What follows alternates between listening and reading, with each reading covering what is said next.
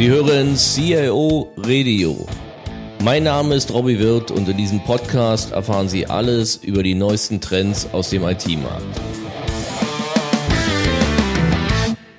Ja, herzlich willkommen zur Episode 8 unseres CIO Radios. Und unser Thema heißt heute die digitale Transformation der Banken. In kaum einer Branche zeigen sich die Auswirkungen der Digitalisierung so stark wie im Bankenbereich. Wir haben einzelne Themen wie Kunden unter 30 besuchen keine Bankfiliale mehr. Das mobile Banking wird in 2016 zum ersten Mal im Volumen das physikalische Banking überholen.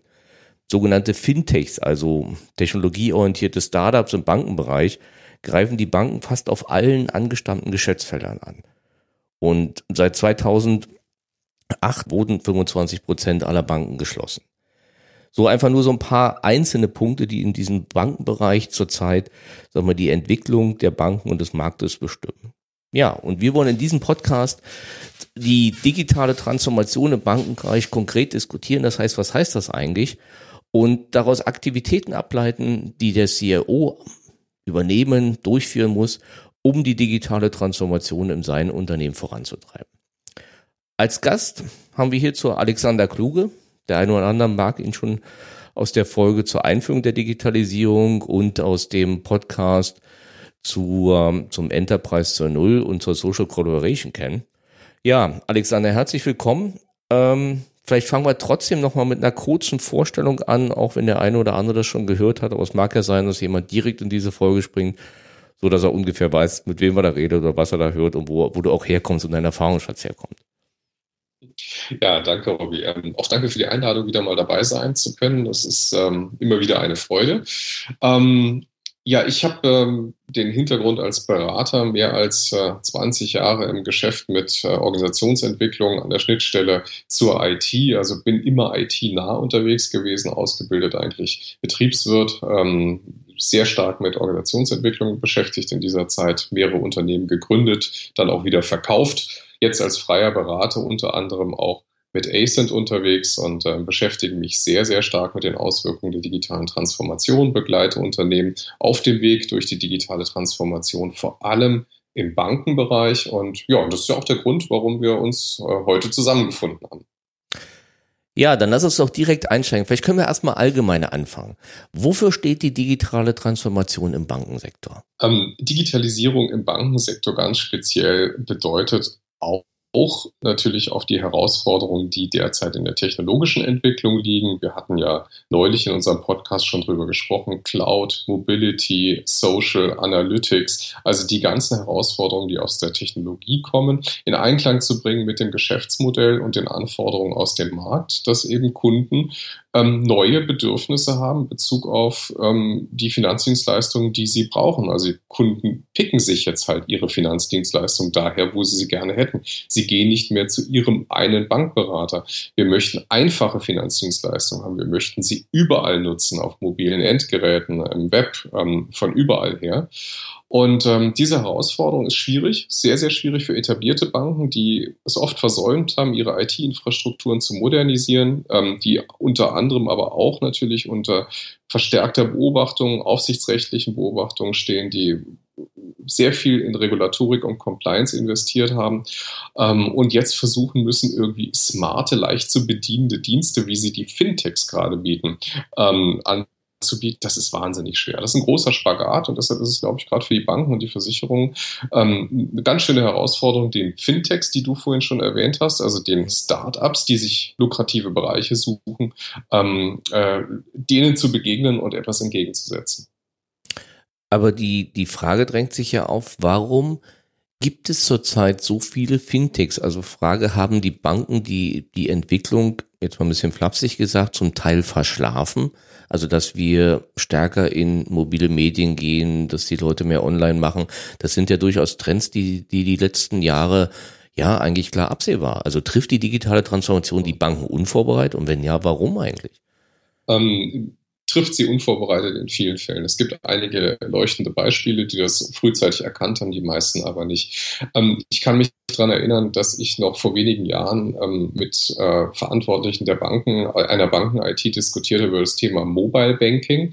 Und da wurde ich schallend ausgelacht, weil das wolle ja kein Kunde. Und ähm, das ist wirklich wenige Jahre her und ich erinnere mich an dieses Meeting sehr gut und das ist für mich symptomatisch für viele Dinge, die wir heute sehen. Schauen wir uns die Zahlen an. Ähm, es gibt aktuelle Zahlen zu der, den Innovationsaufwendungen im Banken- und Versicherungsbereich liegen, die bei ungefähr 0,5 Prozent des Umsatzes. Wenn du dir Fahrzeugbau, Telekommunikation, Elektrotechnik anschaust, dann sind das 10 Prozent des Umsatzes. Das heißt, die Banken und Versicherungen bilden das Schlusslicht bei der Ausgabe von Geld für Innovation und äh, Investitionen in neue, neue Dienste. Und genau im Gegensatz dazu sehen wir halt, dass die Banken und Versicherungen neben Medien und Handel am stärksten unter Druck sind. Genau da gibt es den größten Knall, da ist der größte Effekt. Ähm, äh, derzeit in der digitalen Disruption, darauf stürzen sich die IT-Startups und die Investoren dahinter, weil sie wissen, da gibt es etwas zu verdienen. Und da haben die Banken geschlafen, muss ich leider sagen. Und äh, man merkt auch heute noch, dass viele glauben, dass das mit dem Internet irgendwie schon nochmal vorbeigehen kann, selbst heute.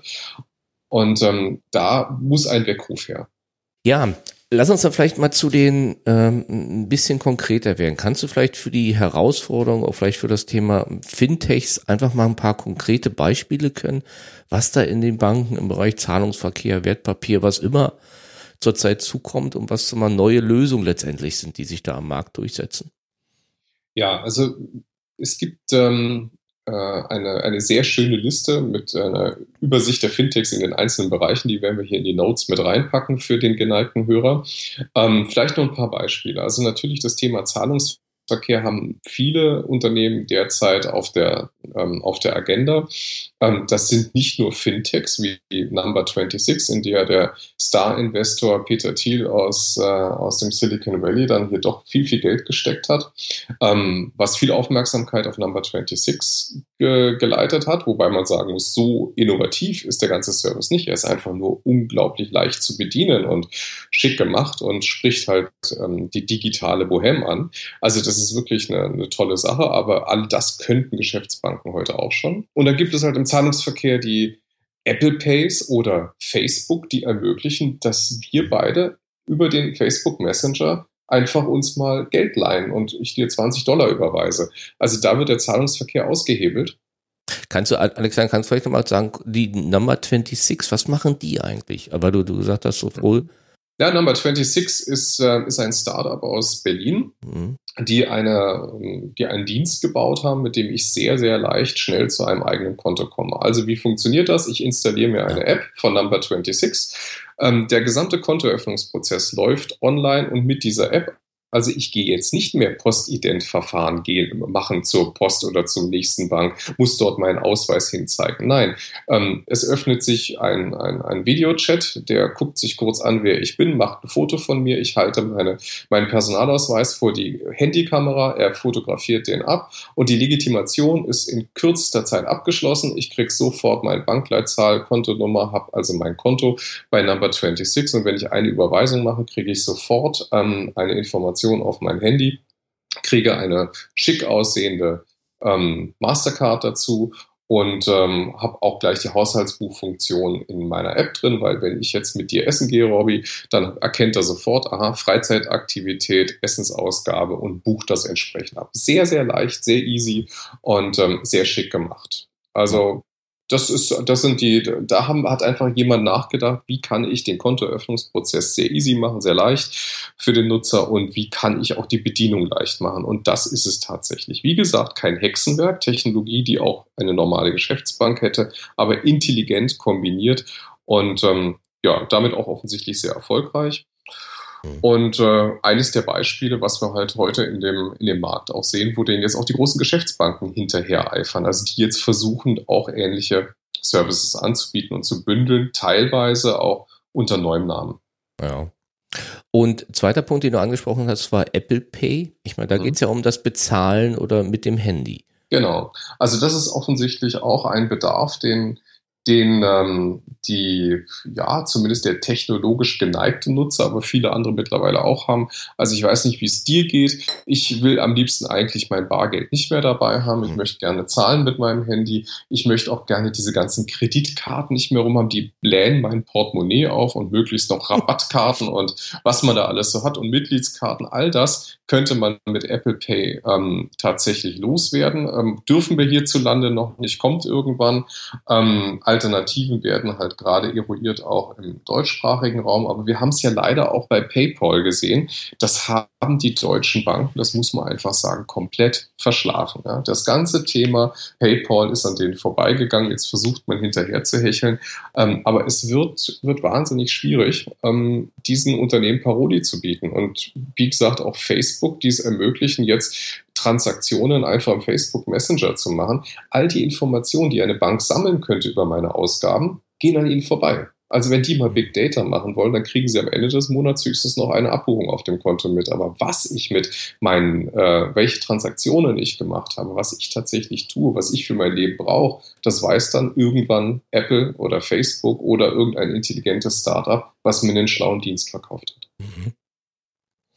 Und wenn wir zu den anderen Bereichen äh, der Bank gucken, also mal Wertpapierhandel, Kredite, ähm, ja, Kredite auch schon eine ganze Weile eine spannende Entwicklung mit den Peer-to-Peer-Lending-Lösungen. Also Lending Club ist ein, ein schönes Beispiel oder Aux Money.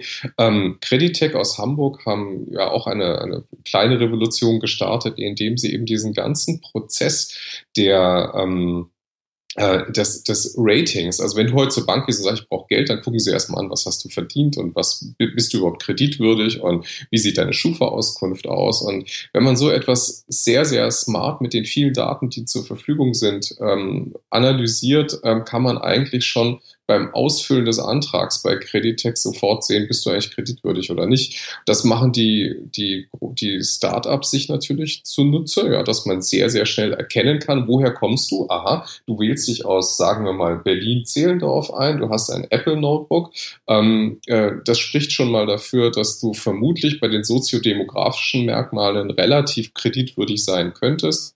Dann guckt man auch schnell ähm, vielleicht in andere Datenquellen, ob du irgendwo als Schuldner bekannt bist und dann kann man dir relativ schnell einen Kredit gewähren. Ähm, und diese Intelligenz mit Big Data und mit Analytics, also mit schlauer, smarter Kombination existierender Daten, ein Kreditrating durchzukriegen, sogar, und das muss man ja auch sagen, das fand ich ja besonders phänomenal, sogar ein Faktor ist, welche Schrift du benutzt. Ja, also welche Schrift benutzt du auf deinem Rechner? Weil man festgestellt hat, die Schriftarten, die du benutzt, können ein Hinweis dafür sein, ob du beispielsweise ähm, ja, eine Zockerfirma betreibst. Was du ja zum Glück nicht, äh, zum, ja, zum Glück nicht tust, Robby. Aber ähm, aber das ist echt interessant, ja. Und aus diesen existierenden Daten kannst du einfach Profile erstellen. Das kann ängstigen, ja. Das ist auch beängstigend, aber das ist die Realität, wie heute ähm, äh, intelligente Dienste aufgebaut werden, die letztlich aus Nutzersicht leicht zu bedienen sind. Ja, welche Schriftart sollte ich denn nicht benutzen? Ja, das ist wahrscheinlich das große Geschäftsgeheimnis von ja. Creditec und Co., dass sie genau dieses, äh, dieses Rating und ihre Rating-Algorithmen nicht anderen verfügbar machen. Aber was natürlich auch Datenschützer auf den Plan ruft, weil die Frage ist natürlich, wie werden wir durchleuchtet, ja, und welche Daten werden herangezogen, auch vielleicht ohne unser Wissen. Also das Ganze ist ein weites Feld. Das kann man jetzt auch unter moralischen Aspekten noch ein bisschen diskutieren. Aber technologisch heißt das ähm, aus Nutzersicht Einfachheit. Ja. Na gut, ist dann so das graphologische Online-Gutachten. wie sieht's denn, wie sieht's denn, wenn wir mal die, die weiteren Bereiche oder Geschäftsfelder der Bank neben Zahlungsverkehr, Kredite hatten, mal, wie sieht's denn im Wertpapierhandel aus? Ähm, Wertpapierhandel ist eigentlich auch ganz spannend. Da gibt's also eigentlich auch interessante Entwicklungen. Das war ja bisher auch alles prohibitiv teuer, ähm, eine Transaktion durchzuführen. Ähm, man hat sich vielleicht auch darauf verlassen, dass man das, was man in der traditionellen Presse liest oder was einem der Berater, der Investmentberater in der Bank erzählt, richtig ist. Und der hat dann dann große Portfolien vorgelegt und gesagt, hier in diese Firma, die Aktien würde ich kaufen. Und heute folgst du halt Leuten. Das ist auch Social. Ne? Das ist eben auch ähm, äh, eine, eine Art von Social Social Investment Lösungen, also erfolgreichen Tradern folgen, wie auf Facebook, ähm, tatsächlich sich an Investmentstrategien dranhängen und sagen, so wie der erfolgreich ist, weil er ist voll transparent für mich, dieser Trader, an den hänge ich mich ran. Mhm. Ähm, das sind Beispiele wie eToro oder Wikifolio, die es dort gibt, ähm, die sehr, sehr spannend sind und die auch wahrscheinlich dazu führen werden, dass eben auch ähm, die Kosten sinken werden in dem Bereich und die Transparenz natürlich steigt. Auch da soziale Technologien haben diesen Diensten einen Wert, äh, einen, einen, einen Weg bereitet. Na gut, die, die handeln dann wahrscheinlich auch nicht über traditionelle Banken, sondern über Aha. irgendwelche Online-Broker wie, keine hm. Ahnung, und Vista ja, oder was es da alles gibt. Okay. Ja, vielleicht ein letzter Punkt, den mir zumindest so diesen klassischen äh, Geschäftsfeldern der Banken einfällt, Unternehmensfinanzierung. Ja, auch da hat, glaube ich, mittlerweile, selbst mein Sohn findet das ja schon toll, haben, haben es, glaube schon jeder gehört, solche und solche Plattformen wie Kickstarter. Ja? Also ich stelle eine Idee auf Kickstarter und die finanzieren mein Startup. Also diese Idee einer, einer, ähm, einer Start-up-Finanzierung, die abseits von traditionellen Investoren oder Banken stattfindet, ähm, sondern über die Massen stattfindet, also Crowdfunding ist da das Stichwort, das ist, äh, das boomt tatsächlich sehr. Ähm, ich kann also tatsächlich mir meine Gefolgschaft schon dazu bewegen, dass sie, wenn ich eine schlaue Geschäftsidee habe und die meine, ich hätte damit Erfolg, dass sie kleine Geldbeträge in mich investieren. Oder gibt es tolle Beispiele, also diese Smartwatch, die die Pebble ist nur entstanden über Crowdfunding. Und es gibt andere tolle Beispiele, ähm, die, die auf Kickstarter oder ähnlichen Plattformen entstanden sind, die schnell gewachsen sind. Ähm, es gibt natürlich auch welche, die gescheitert sind, aber wir wissen alle, Startups scheitern, kommt vor. Ja, aber hier ist die Möglichkeit eben ähm, eine breitere Masse mit kleinen Geldbeträgen in schlaue, tolle Produktentwicklung mit einzubeziehen und Startups zu helfen. Geht an den Banken vorbei. Deshalb versuchen heute Banken, also wir haben ein Beispiel hier, die Ostsächsische Sparkasse Dresden hat vor einiger Zeit angefangen, mit, ähm, mit äh, einer Crowdfunding-Plattform zu kooperieren und hat eine Plattform ins Leben gerufen, 99 Funken. Ähm, die äh, genau dieses Geschäft wieder einsammeln soll, indem man sich mhm. dort platziert und sagt, wir können auch Crowdfunding. Ja. Also ich kann auch zu Kickstarter was beitragen, aber ich bin da relativ re regelmäßig oder schaue ich nach. Ich meine, der Vorteil ist ja, ich habe zum Beispiel, da hat jemand, ja, so ein, ist ja so ein sehr altes Objektiv, also so die erste, wo die Fotografie begann, haben die ein Objektiv im Prinzip gehabt. Heute würde man sagen, das hat eher so eine Qualität, ich sag mal, einer ja, in einer Glasschüssel oder sowas, so der, Untersatz, wenn man sich das so vorstellt. Aber die bauen das halt nach und ich meine, es hat halt drei Vorteile. Klar, die kriegen darüber Geld. Also man kann das kaufen und wenn man anfängt dabei ist, kriegt man einen besseren Preis. Ähm, sie haben aber sofort im Prinzip ein Proof of Concept, weil natürlich alle Leute, die da investieren, da Feedback reingeben. Ja, klar. Und der dritte Vorteil ist, dass ich natürlich über diese Masse sofort ein Marketing kriege. Mhm. Das heißt, im Prinzip haben die einen relativ einfachen Start, weil die, die Nuller-Serie, die sie da bauen, äh, äh, im Prinzip schon verkauft ist. Richtig. Die wissen, sag mal, sie haben friendly User, denen auch klar ist, dass das eine Nullserie ist, da meckert mhm. keine. Im Gegenteil, die helfen bei der Entwicklung. Mhm. Und damit ist, ist natürlich diese, dieser Weg darüber, ein Unternehmen zu finanzieren, zu starten, sag mal, ein bietet natürlich gigantische Möglichkeiten, als eben dieses traditionelle, oh, ich brauche mal so viel Geld und schreibe einen Businessplan. Richtig, ja, genau, richtig. Ja. Ja, Nee, also das, das sind genau die Erfahrungen, die man derzeit macht. Ja. Aber heißt eigentlich im Prinzip, was wir jetzt, wenn man mal so durchgeht, diese Bereiche Kredite, Wertpapier, Zahlungsverkehr, Unternehmensfinanzierung, dass eigentlich ja die Banken äh, an der Stelle eigentlich in jeder Hinsicht, in jedem Bereich unter Druck stehen. Ja. Dass die Frage wäre, was sollten denn Banken machen? Da haben wir vorhin festgestellt, dass sie da teilweise vielleicht ein bisschen spät sind. Aber was sollen sie machen, um ihre Position im Markt zu erhalten? Mhm.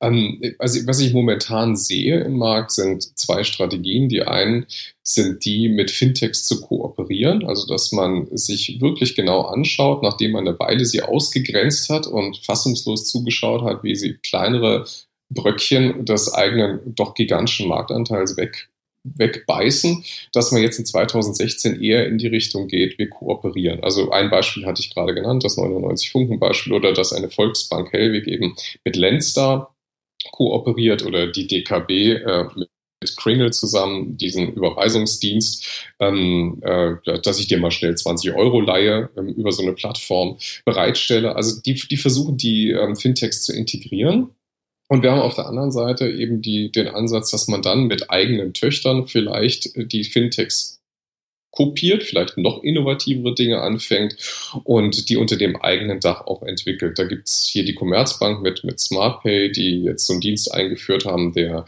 es ermöglicht, dass ich eine Überweisung einfach abfotografiere, dass die dann auch archiviert wird irgendwo, ähm, dass ich also auch papierlos solche Dinge machen kann, die eher Tradition, die traditionell schriftlich vielleicht noch stattfinden in vielen Haushalten. Oder dass eine Bank wie die spanische Caja Bank ähm, eine eigene kleine eine eigene kleine Smart Bank gründet, nämlich quasi einen Number 26 Clone mit der Imagine Bank.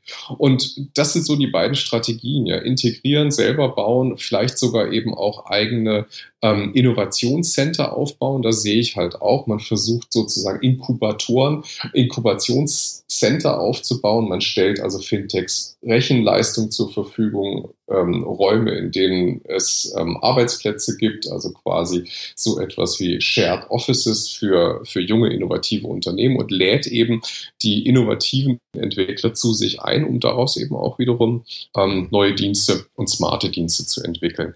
Aber die Banken sind unter Druck, ja klar, sie sind extrem unter Druck und müssen derzeit sehen, dass sie ihre Intermediärposition tatsächlich nicht verlieren und nachher ähm, ja, also wirklich in, in ernste Probleme rein, reinlaufen. Hm. Kannst du noch ein Wort vielleicht zu den Auswirkungen auf das Filialsystem, weil das ja durchaus was jeden interessiert, was wir am Eingang kurz diskutiert hatten? Ja, ja, also ich glaube, ähm, das ist für jeden spürbar, auch ähm, der eher auf dem Land lebt. Also die Filialen verschwinden, ähm, sind extrem unter Druck, die Banken natürlich auch die Infrastrukturkosten zu senken. Und es gehen ja immer weniger Leute in eine Filiale. Du hast es vorhin in der Einführung gesagt, ähm, Menschen unter 30 betreten eigentlich grundsätzlich keine Bankfiliale mehr.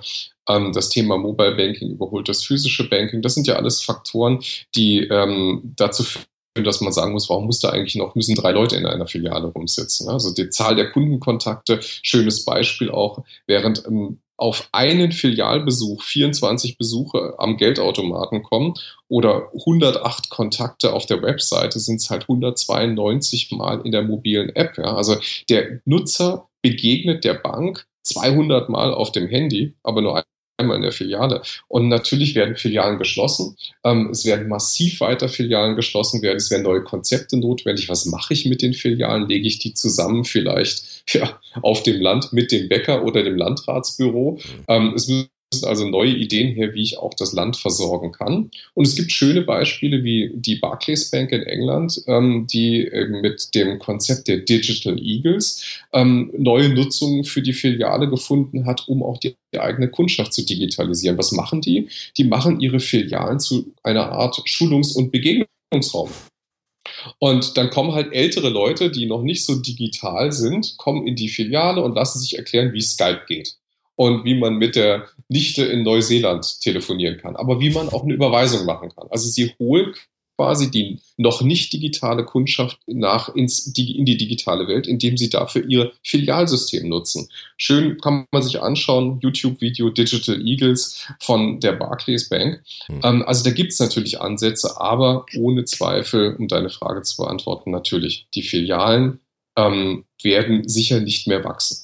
Okay. Das heißt aber auch die Barclays Bank geht dann eigentlich im Weg, dass sie sagen, ja gut, wenn die Filialen schon mal da sind, dann nutzen wir sie doch, um die Kunden so weit genau. äh, weiterzubilden, um sie dann auch auf irgendwann, sag mal, die Online-Plattform zu bringen. Ja, wenn man jetzt sich auch schon Konzepte anschaut, die es ja auch schon seit einigen Jahren gibt. Hier werden ja auch in Berlin wird ja immer viel ausprobiert. Die Deutsche Bank ähm, wenn man da reinkommt, der Friedrichstraße in deren Flagship Store, mhm. dann denkt man, man sei irgendwie in der Mischung aus Café und, und Lifestyle, äh, Shopping, äh, Mall und man hat halt auch ein bisschen Banken mit drin. Ja. Ähm, das ist wahrscheinlich eine Kombination, die viele versuchen werden in der Zukunft, aber mhm. in der Fläche werden wahrscheinlich noch, weil natürlich Volksbanken, Raiffeisenbanken und Sparkassen auch einen kommunalen Auftrag haben und natürlich kommunale Interessengruppen haben, die wir nicht ganz aus der Fläche rausgehen können. Aber ähm, das Filialnetz wird ohne Zweifel ausgedünnt werden und die, äh, je digitaler die Kundschaft wird, desto leichter wird es dann natürlich auch zu argumentieren. Wenn wir nur noch fünf Besucher pro Woche in einer Filiale haben, dann brauchen wir die auch nicht mehr.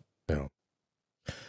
Gut, ja, kommen wir mal zur letzten Frage. Was heißt das für den CIO einer Bank oder Sparkasse? Das heißt, welche Aktivitäten sollte er einleiten, um die digitale Transformation in seinem Unternehmen aktiv voranzutreiben? Ähm, Du hast es, glaube ich, eingangs auch schon gesagt. Ich glaube, ähm, eine ganz große Herausforderung ist, die Versäumnisse der alten Zeit aufzuholen. Dafür kann der CIO nicht unbedingt was. Der wurde ja jahrelang in die, mit der Kostenpeitsche vor sich hergetrieben, um die Kosten pro Arbeitsplatz irgendwie niedrig zu halten.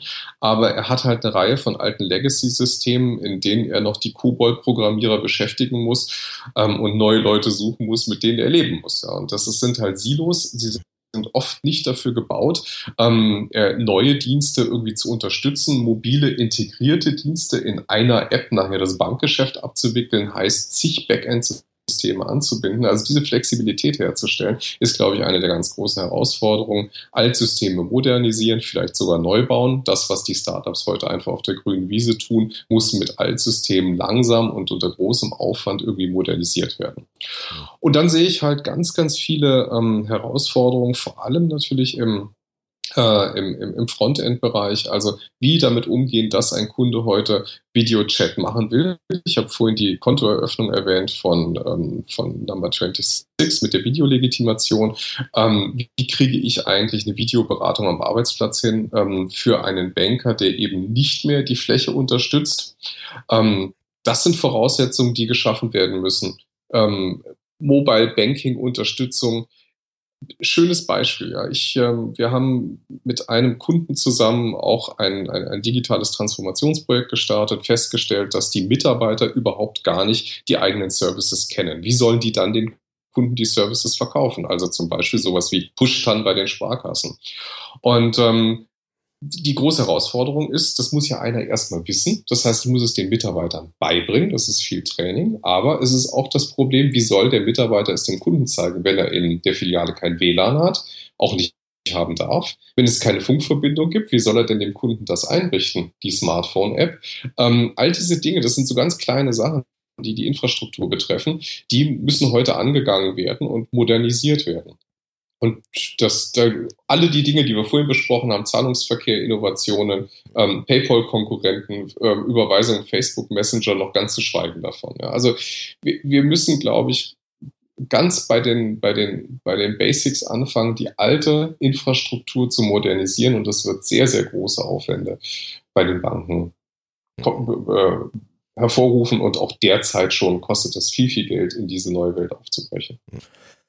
Ja, Alexander, vielen, vielen Dank. Ähm, wenn ich das zusammenfassen soll, würde ich sagen, ja, meine klar, Banken sind an diesem Thema teilweise sicherlich zu spät. Aber meine nach wie vor, wie natürlich in vielen Industrien, haben sie natürlich nach wie vor eine sehr, eine sehr große Kundenbasis. Das heißt, mal, wenn sie sich auf die Themen, die du genannt hast, also sag mal, Legacy-Systeme zum einen, auf der anderen Seite Inseln bauen, um diese neuen Themen rangehen oder eben Kooperation mit Fintech stürzen, dann ist sicherlich da auch ein Weg, wo auch die Bank von heute äh, auch morgen letztendlich noch eine, ja, sagen wir, solide Zukunft hat. Absolut, absolut. Also ich würde niemals die Banken, die Geschäftsbanken von heute tot sagen. Ich glaube auch, dass unser Bankensystem äh, wirklich eine gute Chance hat, ähm, sich zu reformieren, denn die Kundenbasis ist breit, viel, viel breiter als bei diesen Fintechs.